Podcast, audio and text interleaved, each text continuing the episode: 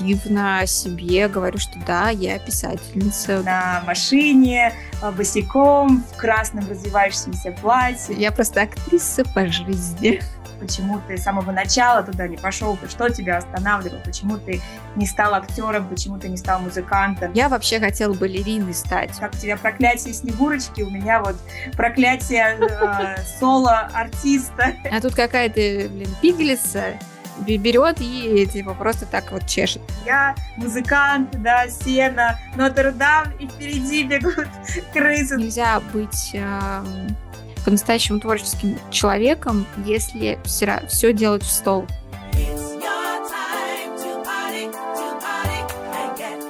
Всем привет, всем привет, всем привет. Слышно ли меня, слышно ли меня? Марго, привет. Имеется, привет. И снова здравствуйте, как говорится. Да, прием, прием, а при нем, при нем аппаратура, при нем да, аппаратура у меня тут, конечно, очень интересная. А, микрофон от камеры, но как-то работает. Главное, что работает, мы друг друга слышим. Надеюсь, что вы нас тоже услышите. А, и с качеством тоже все будет а, обалденно, опупенно и так далее. О чем мы хотим поговорить сегодня? А хотим мы с вами поговорить о, о творчестве в жизни, когда ты уже довольно взрослый можно сказать, устаканившийся человек, а, о креативности, хотя я не очень люблю это слово, а, в общем, о том, а, действительно, можно ли как-то пересобрать свою жизнь полностью уйти в творчество, то, чем ты хотел, казалось бы, заниматься там всю свою жизнь, стать успешным, возможно.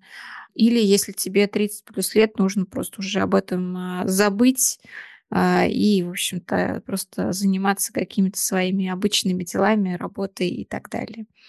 Вот. А, Марго, откуда у тебя вообще такие мысли пошли, почему ты начала об этом задуматься? Как мы, наверное, обсуждали с тобой в предыдущих выпусках, то, что так сложилось, что в нашем кругу много творческих людей. Часто всего это случается того, что нам просто интересны эти люди, их как-то тянет к нам, нас как-то тянет к ним.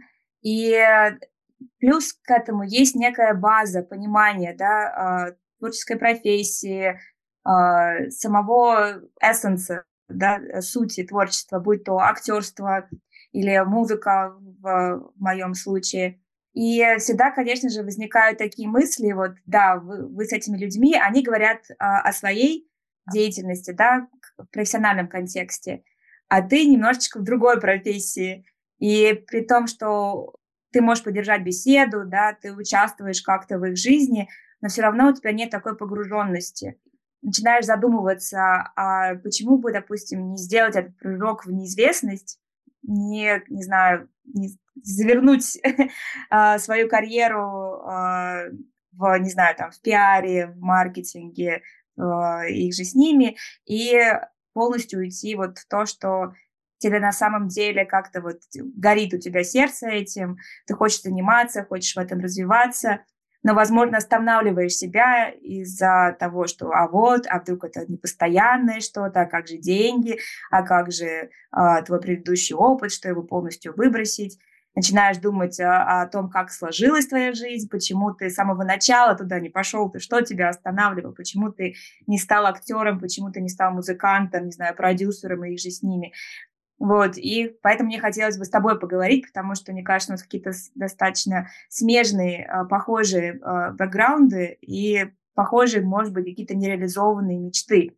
Может, ты начнешь с того, как тебе вот э, актерская карьера, почему ты начала как-то изучать, что там, пробовать себя, но потом почему ты решила остановиться, и какие у тебя мысли на данный момент по этому поводу? Почему ты не актриса, Инга Цаходец?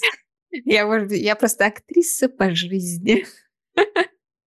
Ну, кстати говоря, если уже начинать с конца, а, наверное, некое проявление, некая грань вот этого актерства, она реализуется, наверное, через а, подкаст все-таки, да, потому что это, опять же, у меня вот были а, попытки реализованные, где я зачитывала свои рассказы, там два эпизода с рассказами, Пожалуйста, послушайте, ставьте свои лайки.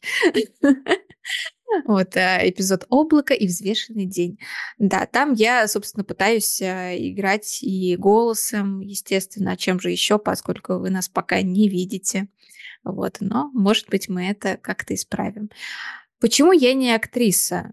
Хороший вопрос, потому что на самом деле я так или иначе себя проявлять а, в этом жанре ну, начала еще там а, с первого класса, причем в прямом смысле с первого класса, потому что я у нас была замечательная преподавательница начальных классов, какой-то там она замковской системе нас учила, заставляла постоянно учить стихи, потому что это классно влияет на память, развитие ребенка и так далее и тому подобное. И мы в первом классе учили наизусть Евгения Онегина и ставили по нему же спектакль. Вот а, я, э, само собой, играла кого? Татьяну. Вот. Э, и этот прекрасный вот это э, письмо Татьяны я в первом классе в маминой блузке почему-то, видимо, для меня это было платье. А, у нас был а, так называемый осенний бал, и вот мы к нему подготовили вот этот вот мини-спектакль по Евгению Онегину. Да, а, и э, вот уже тогда я начала себя э, проявлять. Ну, а если уж совсем далеко, я, по-моему, даже в каких-то эпизодах об этом говорила, я вообще хотела балериной стать в детстве. У меня какая-то была такая голубая мечта. Я, я действительно, меня приклеена была к э, телевизору, когда показывали, транслировали балет в те еще времена.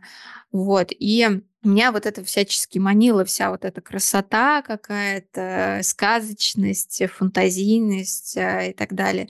Вот. И когда уже э, более взрослом возрасте, по-моему, в одиннадцатом классе я начала ходить в театральную студию в лицее, вот. А потом уже в универе э, в так называемый народный театр. Он назывался народный, потому что там 50-50 э, были люди, которые не профессиональные актеры и профессиональные актеры. И вот мы э, все вместе ставили своим, ну, такие инди-спектакли, артхаусные даже, можно сказать, да, а, очень своеобразный режиссер у нас был, господин Веселицкий, пусть э, «Земля» ему будет пухом. Очень эксцентричные вообще темы оставили. Мне кажется, сейчас бы даже такие не пропустили, сдается мне. Я тогда несколько раз э, на каких-то совершенно вот незначительных моментах уже тогда столкнулась с какой-то, блин, чертовой бюрократией. Я, как человек, любящий сцену, вы не поверите, я ни разу не играла нигде Снегурку. Мама моя, которая далека вообще от театра, мне кажется, в ее э, прошлом этих Снегурок было до чертовой бабушки просто. Я была Снегурочкой в детском саду, и все, это была единственная моя роль. Именно Снегурочки, больше меня не приглашали. Вот. Я, значит, э, на короткой ноге была там в определенный момент с актерами э, театра комедии в Нижнем Новгороде, уже ставили какие-то с ними э, спектакли. И вот, значит, э, близится, так сказать, Новый год, вот это все. И в целом меня могут поставить э, в какие-то спектакли детские вот этой вот Снегуркой. Ничего, в принципе, сверхъестественного вообще нету, как бы, как два пальца об асфальт, да? Я согласна, мне не надо даже деньги никакие платить. Господи, дайте просто сыграть. Вот. И что ты думаешь? На тот момент там а, худрук там или как-то уж он там у них назывался, а, несмотря на то, что все были за, он сказал, ну нет, у нее же нет а, профильного образования. Ну, типа, себе. у меня нет профильного образования, чтобы сыграть э, Снегурку. Да даже если не Снегурку, ну, слушайте, сколько у нас примеров замечательных актеров, которые а, без профильного образования стали эталонами а, вообще, с, а, ну, и сделали охренительную карьеру. Вот это был первый такой момент. Потом там еще были, ну, то есть похожие какие-то темы. Вот. Ну и в конечном итоге деньги, само собой, это самый главный фактор, потому что я в какой-то момент очень побоялась стать вот этим бедным актером, который там перебивается, играет типа принеси, подай и вот это все. Вот. Но еще меня начала парить история с тем, что, блин, а если я пойду служить в театр, например, да, в классический, то я буду там играть изо дня в день плюс-минус а, одни и те же роли. И не станет ли мне это очень быстро скучно? Вот, у меня тогда вот такие темы. Ну, потом я уже рефлексировала на эту э, тему, понимала и общалась там с актерами, что если ты реально прям вот э, входишь в эту роль, то ты по факту одинаково сыграть не сможешь. Ты все равно находишь каждый раз какую-то грань э, своего героя, возможно, где-то как-то иначе преподносишь там и так далее. Вот. А, ну, опять же, есть антрепризно, э, в конце концов, да. Ну, то есть можно было туда пойти, если бы не страх вот этот вот, опять же, бедности какой-то, там, э, незащищенности и так далее, и уже как-то себя э, пробовать. Вот. Но вот это меня прям очень сильно а, остановило, чтобы дальше вот не идти по этому пути. А ты хотела быть именно театральной актрисой? А, ну, на тот момент просто у меня в этом было, в общем, был опыт. У меня не было, как бы, я, я не общалась э, с киношными актерами, у меня окружение было только с актерами а, театра, и я понимала, как, как, как в этом вообще существовать. И я совершенно не понимала, а как мне идти, вот если там про кино говорить, где там, что там вообще, куда податься, а, как вообще хотя бы пробы проходить. Даже не то, что как их проходить, а как на них попасть. Вот это для меня вообще какой-то был закрытый мир. Но при этом в твоем окружении были известные личности. Мы упоминали Юрию, э, Юру Борисова, например. Ты с ним встречалась лично? Ну, там очень-очень-очень шапошно, ты знаешь, это через там, типа, через рукопожатие. Вот, то есть у меня, скажем так, э, друг моего друга, собственно, режиссер, который снимал э, Юру Борисов, ну, я это не считаю каким-то прям знакомством, это типа привет-привет. Mm. Вот. А, а так именно театральные актеры, там вот э, тоже шапошное знакомство было там с а, другом режиссером театра на Юго-Западе. Ну, в общем, в целом как бы были, были наметки, вот. Но, опять же, молодая, глупая. вот это все. А сейчас думаешь поздно или все-таки рассматриваешь вариант при каких-то обстоятельствах, да, условиях, что ты бы попробовала все-таки пробиться в этой карьере? Слушай, сложно сказать. Э, было бы интересно попробовать, но Иногда мне кажется, что мне даже играть ничего не надо. Ну, то есть... Э, Вся жизнь театр, да? Все люди в нем актеры. Да-да-да. Ну, э, по крайней мере, со слов э, режиссеров, вот там актеров, с которыми со мной работали, ну, я, видимо, такой тип э, актера, который, ну, на, как это, на органике какой-то существует. Mm. То есть мне довольно легко входить э, в какой-то вообще образ. Э, он у меня как-то вот... Э, короче, я эмпатичный очень человек. Я, я очень хорошо вот прям значит, прочувствую. И для актеров, наверное, это хорошо. Главное переключаться еще потом назад уметь и не сойти с ума от этого. А, поэтому мне кажется, что я бы довольно хорошо с этим справлялась. Но опять же, а, кино — это камеры. Как ты будешь себя вести перед камерой, это вообще отдельный вопрос. Вот у меня, как у хоста подкастов, был опыт, где я там небольшие делала там интервью, была соведущей, там мы это на камеру писали, но это диалог. Где-то я была а, модератором дискуссий, тоже это все снимали, а, в какой-то момент это уже было сложнее, там еще накладывался момент, что это все шло в, а, в прямой эфир, и тоже, знаешь, на тебе, над тобой давлело такое, типа, что ты ответственен, чтобы сейчас все не пошло вообще по одному месту. Вот. А, но если была возможность, мне было бы это как минимум интересно. Но, опять же, опять же, вот я даже через каких-то знакомых в какой-то момент пыталась, типа, ну, возьмите меня хотя бы там на прослушивание, там, что-то, что-то. И все равно, все равно идет эм, упор в пользу людей, которые заканчивали профессиональные учебные заведения. Я их могу понять.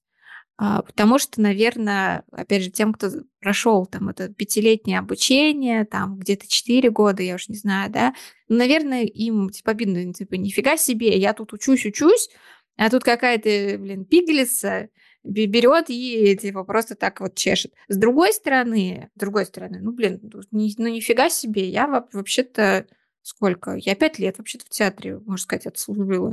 Ну да, это был народный театр, но мы также выходили на сцену, а, люди к нам приходили, платили какие-то там 200, там 300 рублей по тем временам за то, чтобы купить билет э, и посмотреть наш спектакль. И смотрели же, не уходили, что самое интересное. ну, то есть...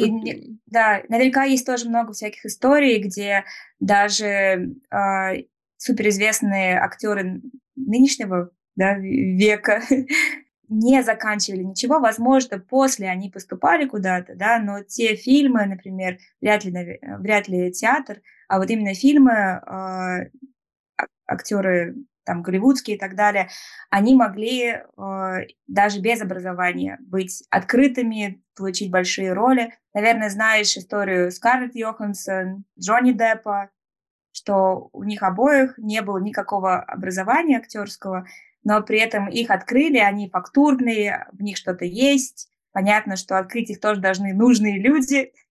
А, все-таки Николас Кейдж тоже не последний человек в Голливуде, который привел Джонни Деппа.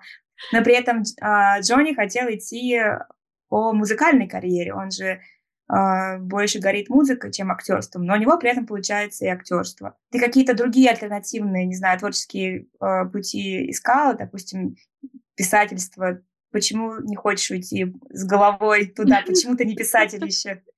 Или ты считаешь себя писателем? Ну, я уже где-то год, э, даже полтора активно себе говорю, что да, я писательница. Да, знаешь, это не, не самое успешное в том смысле, что э, там, не знаю, я не издаюсь, и у меня не так много материала, там, как хотелось бы.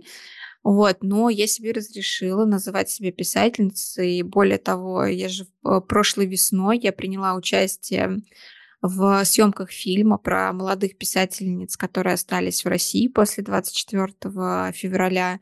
Там, собственно говоря, у нас даже есть трейлер, который мне показали, но его там, по определенным причинам в сеть пока еще не сливают, потому что ищут деньги на то, чтобы в итоге смонтировать весь этот фильм. Вот, а режиссерка сама вот уже полгода, по-моему, как она уехала во Францию и, в общем-то, ищет, ищет э, инвесторов, которые бы во все это дело вложились, потому что у нее далеко идущие планы. Этот фильм там и на какие-то а, фестивали, естественно, отправить, потому что, ну, режиссеры самобытные, они всегда хотят в фестивалях интересных участвовать. Вот. Так что я не, не теряю надежду, что, может быть, когда-нибудь э, меня хоть и в роли самой себя а, увидят в переводе, например, на французский язык. На каком-нибудь фестивале, желательно в Каннах. Наверняка у тебя тоже есть какие-то не знаю, романы, истории, которые ты пишешь э, сейчас в стол, почему, допустим, ты их не отправишь э, в издательство или попробуешь найти себе какого-то редактора, который бы с тобой поработал, или ты изучаешь вообще рынок э, писательства, что ты о нем знаешь, почему все-таки не идешь туда более активными шагами? А, да, я э, изучала и продолжаю изучать. Э, но смотри, что касается издательств, там а, ну, довольно такая ну, коммерческая история, по большому счету. Да? То есть, если э, говорить о каких-то широко известных издательствах, типа Ман, Иванов, Фербер, там еще, да, там совершенно такая понятная схема, что им нужно. И если уж к ним идти, то это должна быть приличная такая стопка из рассказов, которые желательно как-то между собой а, связаны. Желательно, чтобы, ну, прям вот, э, чтобы она зацепилась. Ну, например, там у того же господина Цыпкина, да, там, почему он в свое время выстрелил и его начали издавать, потому что, видимо, был запрос на вот какие-то такие ироничные истории короткие, потому что взрослым людям некогда, а, им проще прочитать какие-то вот зарисовки вот такие, да, вот. Ну и, соответственно, дальше пошли уже и сериалы там и так далее. У меня просто пока не, даже и не подходит под этот а, запрос.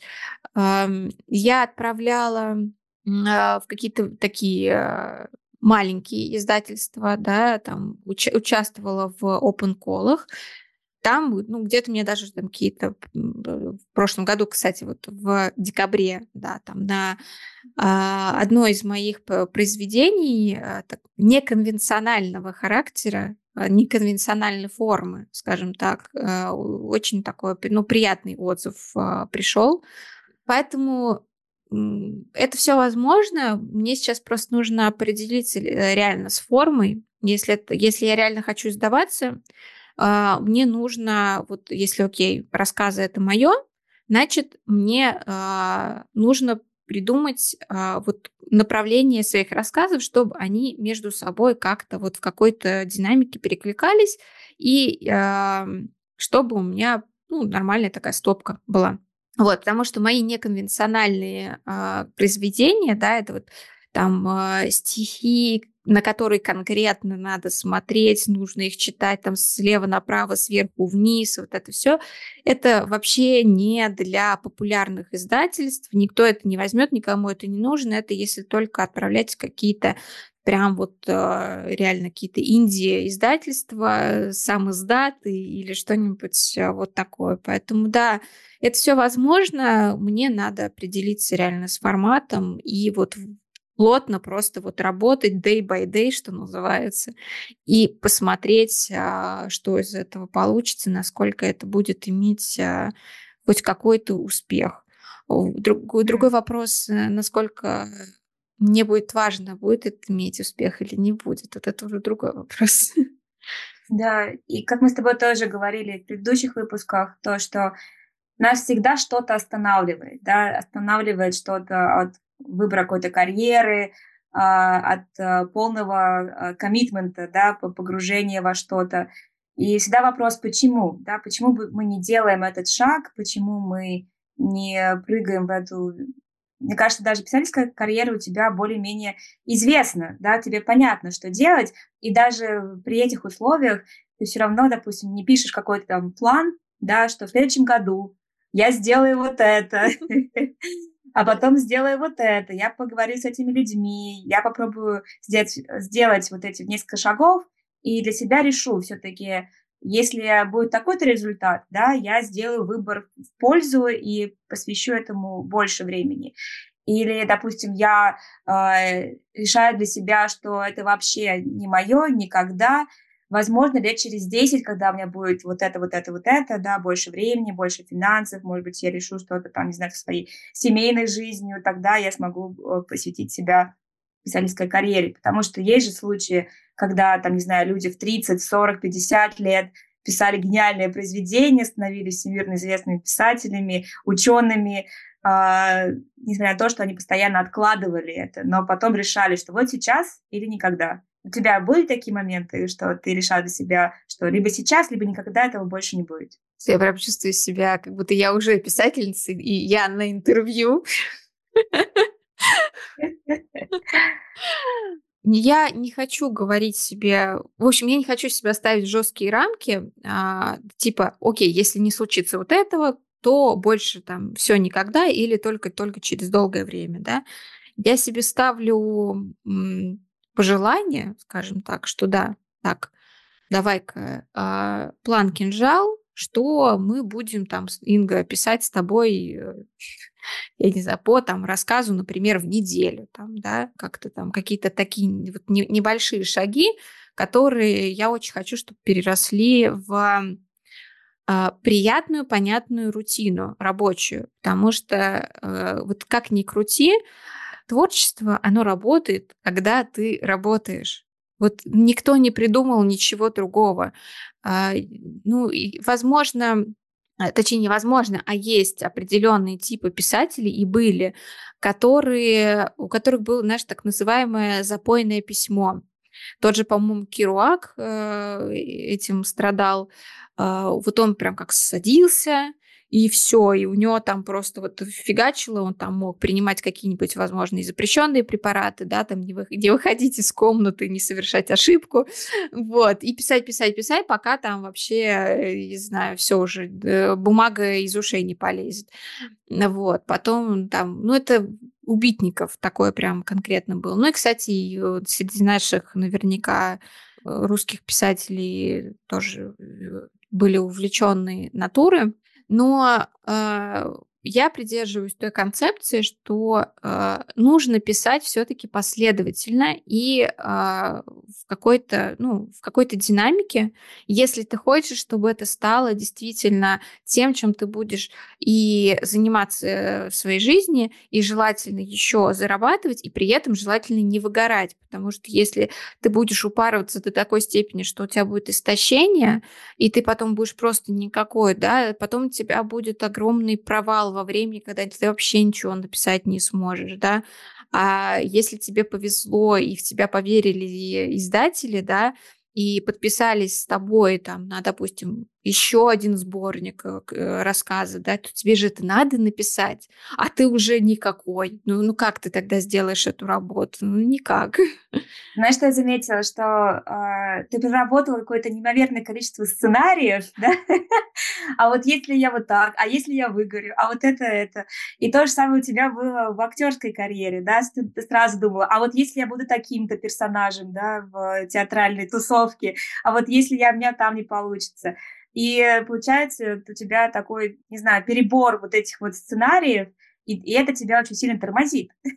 Поэтому мне важно было себя информацию вытащить и немножечко тебя проинтервьюировать. А, Все-таки какие, ты думаешь, все-таки могут быть первые шаги, которые не ведут к таким сценариям? Почему ты не можешь, допустим, сделать минимальный набор э, вот этих вот шагов и потом уже смотреть по ситуации? Тебе же не обязательно решать сразу все проблемы, да, что вот я вот выгорю, да, и поэтому мне нужно сделать вот именно такое точное количество шагов, чтобы это не, не произошло. Или вот сейчас у меня вот нету такого-то, да, поэтому я вот туда не дойду.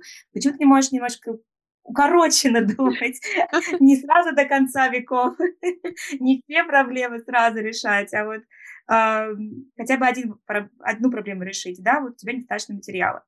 Сиди, пиши свой материал, так, чтобы было в кайф. А, вот что тебя останавливает? Не, сейчас, кстати, ну, осенью останавливало то, что, э, что я реально очень, очень много работала, и у меня тупо просто не было сил, скажем так, э, писать. А, сейчас э, я как раз-таки останавливаю себя от того, чтобы слишком уходить в какое-то прогнозирование, а что будет, если так, а что будет, если так. Я пока сконцентрировалась просто на том, что окей, мне надо написать какое-то количество рассказов. Все, давай-ка попробуем свой график э, под это дело как-то подобрать, чтобы это случилось в итоге. А, а будет это количество рассказов, дальше будет следующий уже другой какой-то понятный шаг. Вот пока я на этом стараюсь э, свои мысли как-то концентрировать. Да, а, я думаю, тоже еще какую-то большую роль играет, не знаю, какая-то история семейная, да. То, что мне запомнилось, наверное, на всю мою жизнь, это случай Моцарта. Я не знаю, то ли это было в фильме, то ли в книге, когда э, один из персонажей задал вопрос, а вот представляешь, Моцарт родился бы в семье э, пастуха, а не музыкантов, да, и э, понятно, чтобы он со своими способностями развлекал бы кого? Наверное, барашков, коров, мою корову Мусю, да, но при этом не был с точки зрения карьеры, да, профессиональным музыкантом. И, наверное, ты тоже видишь в своем окружении есть э, актеры, да, танцовщики, музыканты, у которых просто в семье так сложилось, что э, кто-то в какой-то творческой карьере, они ее видят, есть какие-то э, пресловутый нетворк, да, через который они могут зайти, более, может быть, сносно родители относятся к тому, чтобы э, этот человек, э, ребенок э, пошел в университет, в колледж, э, связанный более с творческой профессией.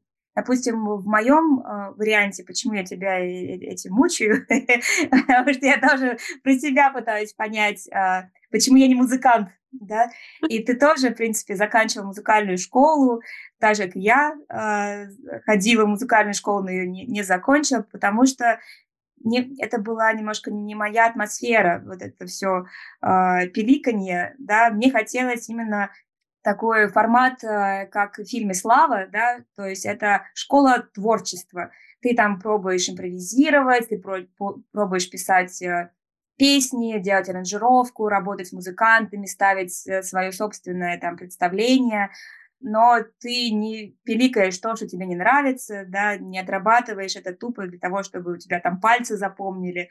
А, для меня была душно всегда сольфеджио, потому что у нас преподавательница, она хотела, чтобы мы что-то свое писали, чтобы мы воспринимали музыку на слух, как-то какое-то отношение к ней вырабатывали. И поэтому я с ней, допустим, э, спелась и писала там какие-то свои произведения, играла ей, она мне подсказывала, как, э, что можно.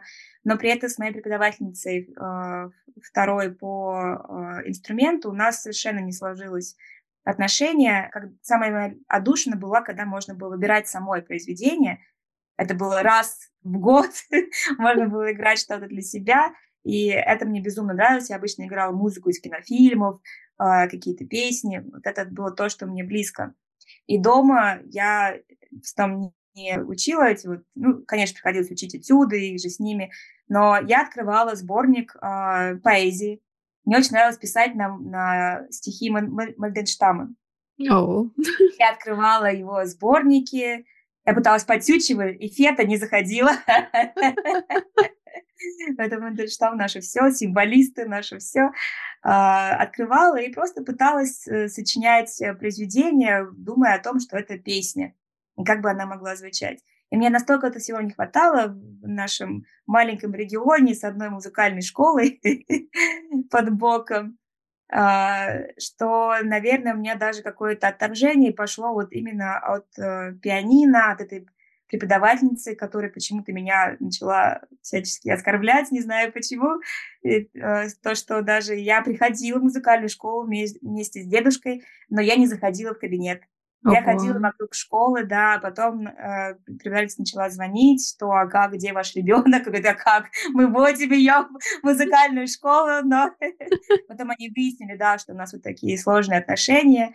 Мы взяли э, сначала там отпуск, да, там академический на, на год, а потом я полностью оттуда ушла, потому что мне хотелось немножко другой атмосферы. Мне, я всегда завидовала барабанщикам, которые были на этаж выше, потому что у них там была импровизация. И я начинала тоже там по пианино вот так вот педаль давить, потому что было весело, там у них веселее, чем у меня с этими этюдами. И меня это преподавательница тоже говорит, может, я к барабанщику? Говорю, да, пустите меня туда, пожалуйста. Вот, и мне кажется, вот из-за этого я, наверное, не пошла full-time, full-time в музыку. Плюс а, в семье у нас, несмотря на то, что мама заканчивала тоже музыкальную школу, но ничто не было связано с музыкой.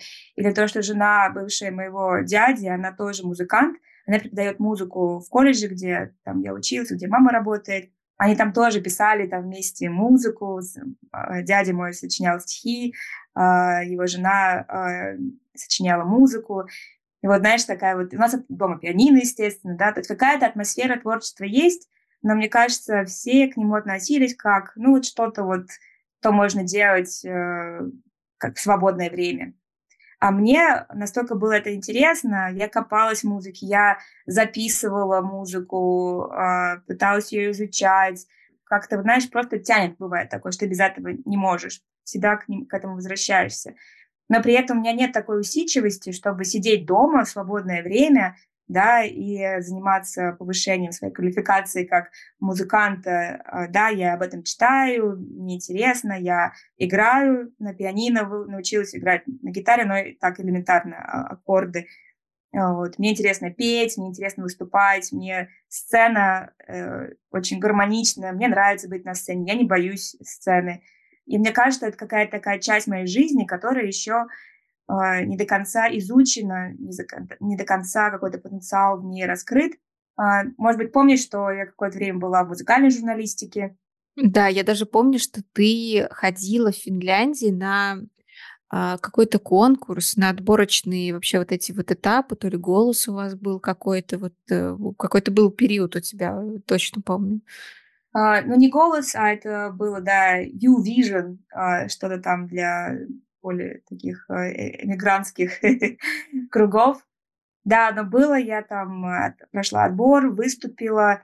Понятно, что мне не хватает э, какого-то бэкграунда, именно связанного с, с постановкой голоса. И тот репертуар, который я выбираю, он не совсем стандартный. Ту песню, которую я исполняла первый раз, это была Фиона Apple, uh, Criminal. Uh, я знаю, что у меня идеально там подходит голос по этой песне, я знаю, как ее петь, поэтому я думаю, меня отобрали, потому что было что-то такое свежее, необычное и более-менее классическое, да, все равно она джазовая певица, джаз-поп певица. А во второй раз э, я пела Please, Mr. Jailer, из uh, Cry Baby, с Плаксы, да, с, с Джонни Деппом, потому что мне безумно нравится, как выглядит, во-первых, эта песня, да, что, помнишь, если актриса там стоит на машине а, босиком, в красном развивающемся платье, у нее там бладинистые а, волосы, она идет освобождать своего возлюбленного. Своего плакса. Да. Я бы тоже пошла Джонни Деппа освобождать из тюрьмы. И мне хотелось тоже такой, знаешь, передать дух вот этого фильма. А, я вышла тоже на сцену босиком, в обтягивающем платье. И э, когда я вышла на сцену, я вижу передо мной сидит очень такая озадаченная публика, которая ожидала более классического исполнения, более традиционных песен, немножечко их э, так это да, повело, а, но при этом после этого исполнения мы потом пошли там отдыхать, и ко мне подходили молодые э, ребята, классно, я за вас голосовал, очень здорово, что такое свежее, все остальное такое скучное.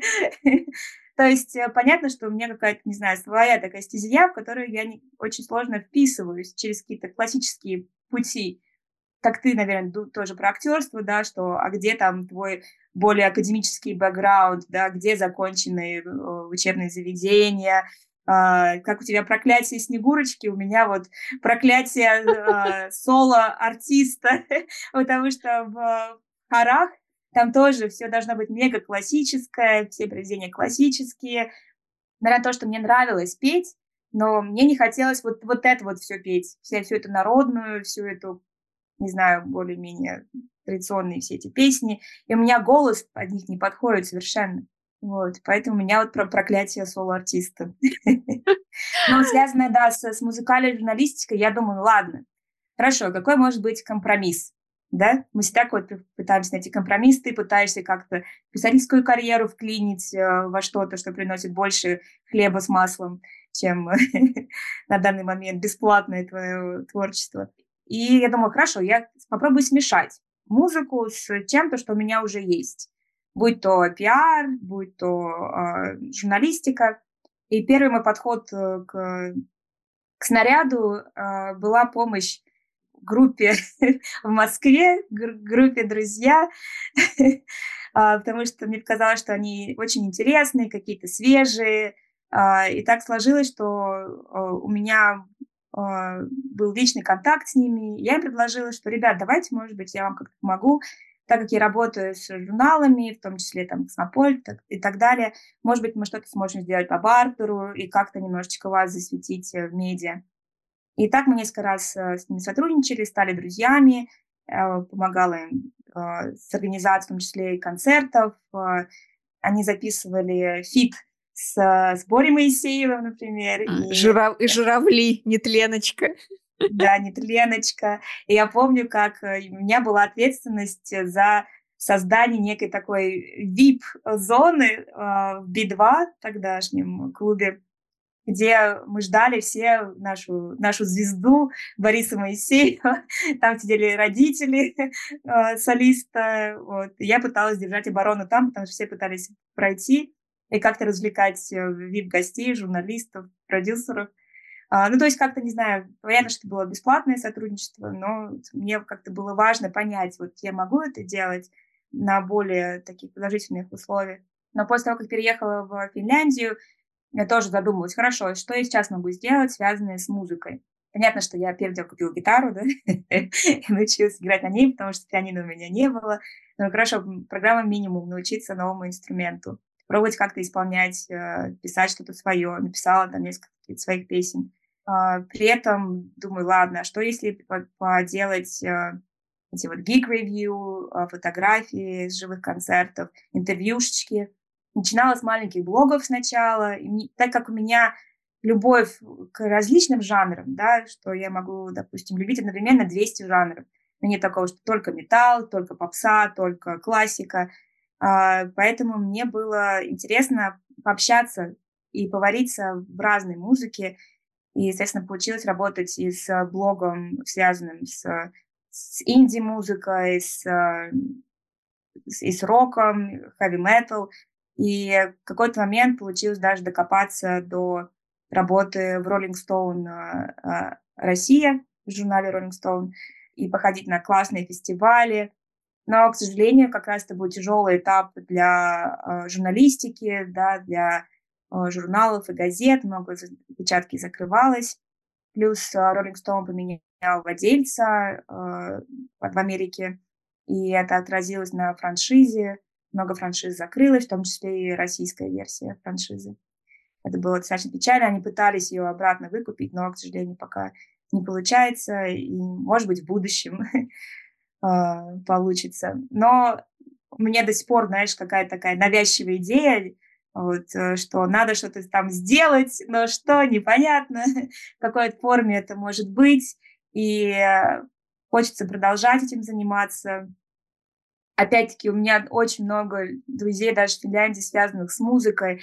Они руководят какими-то площадками музыкальными, а, работают в СМИ, пишут про журналистику, работают в, в этих букинг-агентствах, которые бронируют артистов на выступления, работают в пиаре с, э, с музыкантами.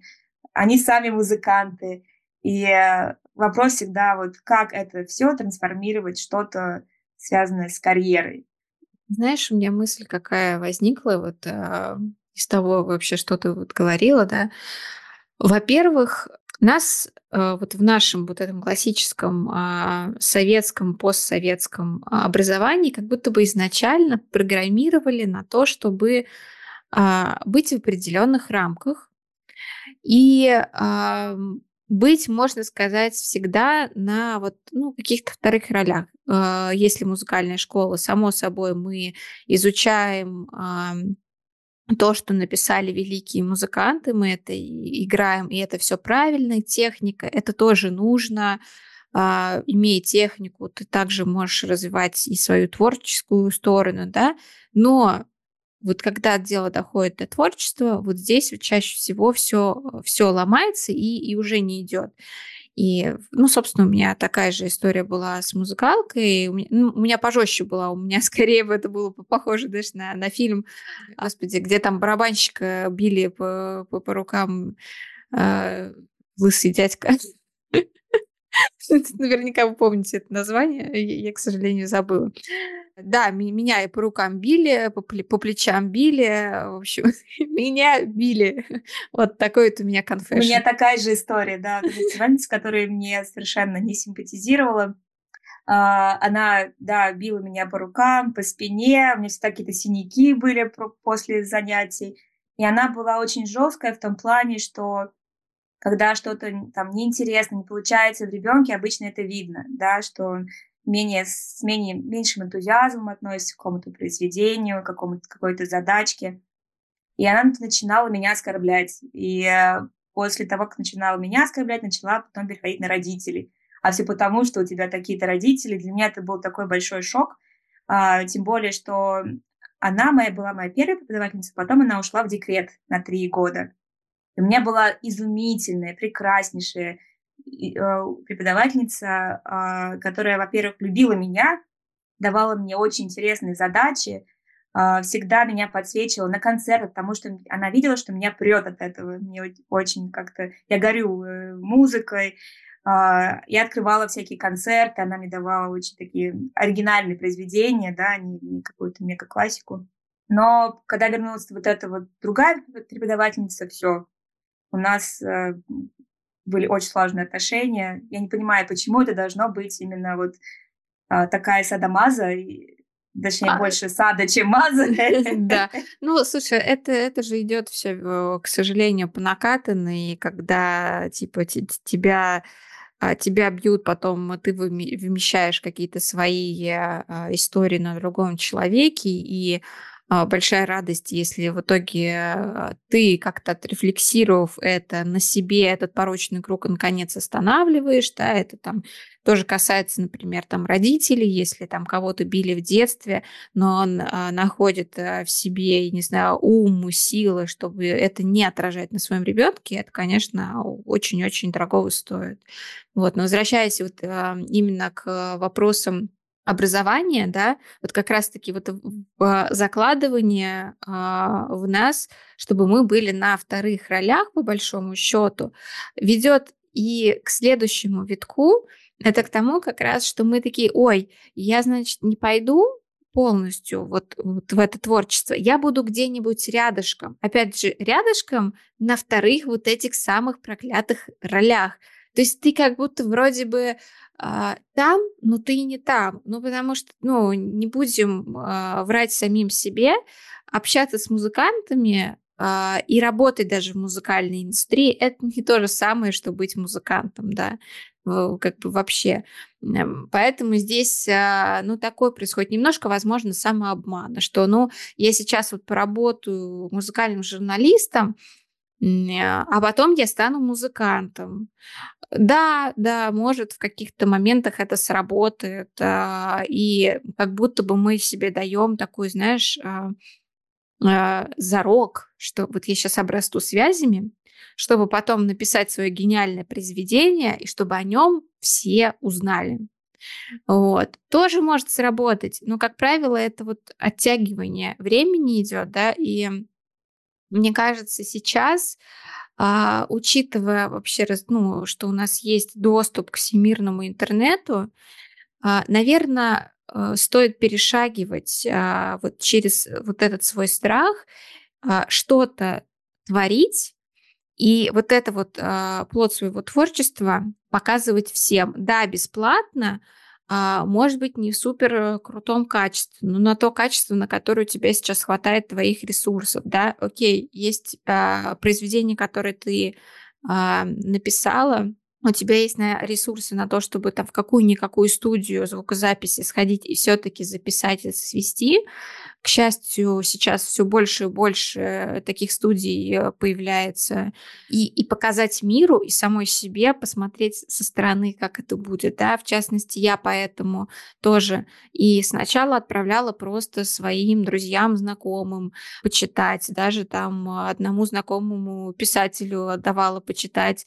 Страшно было потому что мне, ну, он такой как бы без, как это, без костей в языке, в принципе, он мог бы и сказать, что это херня полная, и, и, не, и нисколько даже не, не побояться, что я там как-то могу обидеться. Вот. А, в общем, ну, нужно максимально выводить из себя вот это творчество и мир, потому что не, ну, нельзя быть э, по-настоящему творческим человеком, если все, все делать в стол. А, ну, если ты делаешь стол, ну, получается, что ты не артист в широком смысле, да, вот этого слова, а ты просто человек, который что-то делает. Потому что артист без как раз а, вот этой сцены, без а, людей, которые тебя читают, слушают, он не может. Это вот его, ну, можно сказать, призвание, простите за такую пафосность, да, артисту нужно, чтобы видели плоды его творчества, больше никак. И поэтому, если вот мы с тобой да, начнем все больше и больше показывать э, миру, что мы такого делаем, и будем понимать, что от этого нам хорошо, и мы без этого не хотим жить, наверное, это и станет ответом, а, типа, надо нам этим дальше заниматься или не надо. Если классно нас это пустит, значит, надо продолжать этим заниматься. Если нам это приносит только лишь дискомфорт какой-то, да, и нам гораздо лучше просто для себя что-то делать, и, может быть, для своего маленького окружения, значит, стоит остаться вот там. Вот, э, вот у меня сейчас такой какой-то вывод произошел после нашей терапии. Да, а, и, наверное, можно сказать опять-таки нашу ключевую фразу, да, «а мне можно», потому что, мне кажется, мы часто себе просто не позволяем быть писателем, быть э, поэтом, быть э, музыкантом, да, певицей. Э, я знаю, у вас был прекрасный выпуск э, с э, девушкой, или вы о ней говорили, которая уехала петь из, э, в Италию, и там стала из, известной в каких-то кругах, да, исполнительницей.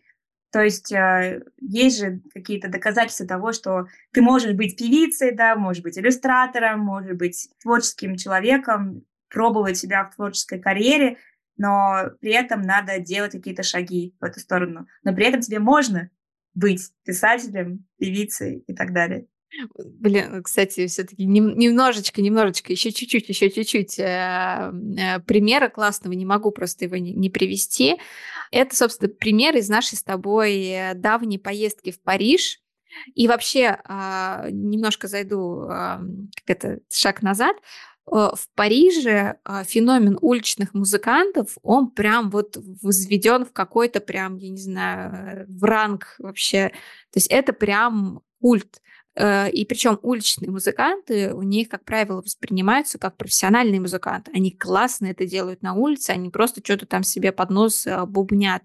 И вот мы с тобой, когда прогуливаясь по Монмартру, присели и заслушались э, песнями замечательного артиста Юрия, который не русский, между прочим, и даже не француз, как вы могли подумать, а итальянец.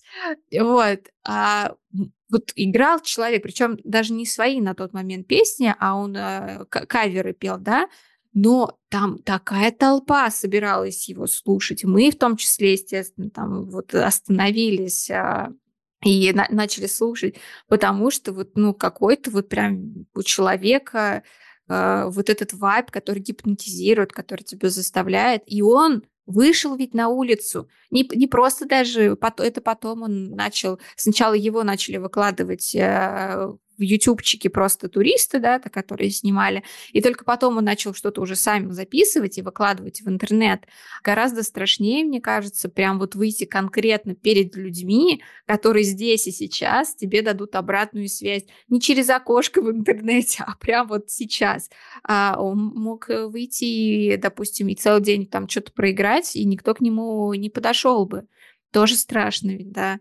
Поэтому, блин, для, меня это э, тоже такой пример э, силы духа, на самом деле. Просто выйти, блин, на улицу, не побояться, что у тебя в Париже всю твою аппаратуру вообще украдут, увезут и так далее, и ты вообще останешься ни с чем. Ну, тоже, кстати, между прочим. Там больше шансов, что крысы ее сожрут, потому что, говоря про того же Юрия, я помню, как мы всегда с тобой, да, искали некую романтику в Париже, когда вот это все Шанзелизе, вот это вот все э, обаяние французских старых фильмов и музыки э, до нас дойдет. И как раз вот через Юрия он таким, как итальянец, но при этом он очень такой французский итальянец почему-то. Вот он вот в нем был, была такая аура. И он предложил нам покататься на мопеде по Парижу вдоль Сены с видом на Нотр-Дам. И я до сих пор помню, что Uh, с одной стороны, хочется поймать этот кайф, да, от uh, красоты Парижа, хочется, чтобы тебя торкнуло, да, вот эти вот uh, ощущения. Но все, что я помню от нашей поездки, то, что перед нами бежало две крысы вдоль стены, такая нелепая ситуация. Я музыкант, да, сена, Нотр-Дам, и впереди бегут крысы, знаешь, run for your life. И все, понимаешь, это сразу все испортило. А, но, с другой стороны, видишь, а, перед нами был Париж не, не тот э, вылизанный, гламурный Париж, да, а вот какой-то такой трушный со своим вот этим вот э, вайбом. И тоже, кстати, о, о том, что ты говорила в начале еще эпизода, что вот э, у тебя вокруг тебя собираются определенные люди, ты притягиваешь людей этих, а они притягивают тебя.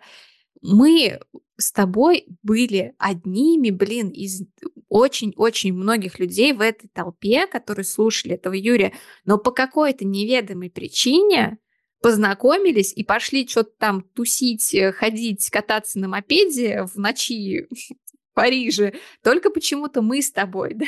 Ну, то есть, э, видимо, в, в чем-то, вот в каком-то таком э, творческом, можно сказать, рвении по порыве, да, э, мы, мы поняли, что, блин, сейчас будет круто вместе э, затусить. И открытость а, тоже, наверное, сыграла какую-то свою роль, что нам действительно было кайфово. Крысы, да, понятно. Крысы тоже, так сказать, э, живые существа, уж, как, говорится, они тоже хотят жить. Но они как-то у меня в пейзаж Парижа совершенно не вписывались, понимаешь? Я с тобой да. согласна, что э, есть какая-то легкость вот в этом общении с людьми, которые тебе понятны, близки, интересны, и вы притягиваете друг друга, и они остаются с тобой там на протяжении какой-то жизни, даже с там, с группой друзья, да, мы уже 150 лет не виделись, но иногда списываемся, и до сих пор такое теплое, хорошее отношение, которое всегда можно восстановить, да, когда при желании, может быть, в следующих эпизодах мы можем пригласить и пообщаться с ребятами. Кстати, вот по поводу общения, я, я помню, что когда случились события 24 февраля, буквально, там, может быть, пару недель спустя, несмотря на то, что там мы с Юрием как-то не, вообще не поддерживали особый э, контакт спустя там много-много лет, он мне сам написал, э, спросил, типа, что вы, как вы там вообще, выказал какую-то там эмпатию там вообще по этому поводу. То есть, ну, нормальный случился такой диалог. Вот, и меня прям, ну, меня, меня это реально порадовало. Я понимала, что как бы мы друг другу ничего не должны, то есть мы не какие-то близкие люди, которые, знаешь, там обязаны написать, спросить, что ты там, как-то, да, это просто, можно сказать, чужой человек уже, да, там, который написал, спросил, это прям, это, это было вот, приятно. Да, слушай, я, в общем-то, за, заканчиваю наш а, эпизод, наверное, самый долгий эпизод, но об этом надо было поговорить э, так основательно, я считаю. Ты знаешь, я всегда, мне кажется, боролась с тем, что мне как будто бы всегда было немножечко неловко за то, что я считаю себя или хочу считать себя творческим человеком.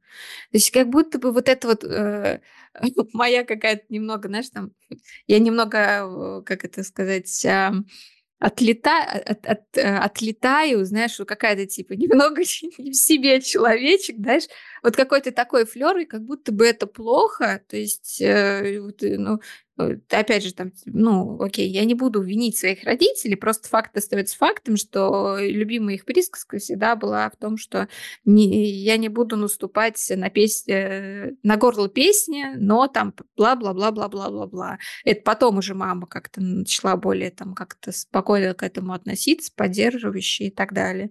Вот. Но я очень хочу себе разрешить реально вот быть какой-то, может быть, э, со странностями, с творческими вот этими странностями.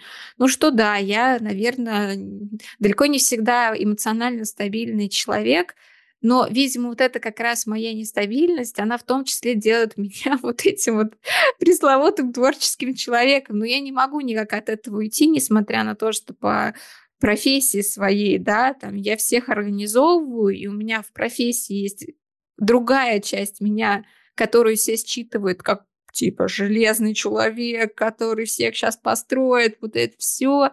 Но э, как бы то, что делает меня мной, это скорее вот это вот какая-то такая э, припизнутость. Простите мне за такое так выражение. Позволь себе быть ей. Да, мне можно быть немного отлетевшей. Наверное, так. Прекрасная концовка. Полетели, Инга.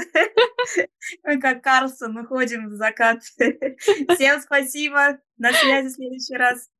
Всем спасибо. И вам тоже желаем а, не останавливаться и идти вообще делать все, что хочется в конце концов и реализовываться. Всех обняли, всех целуем. Пока-пока. Пока. -пока. Пока.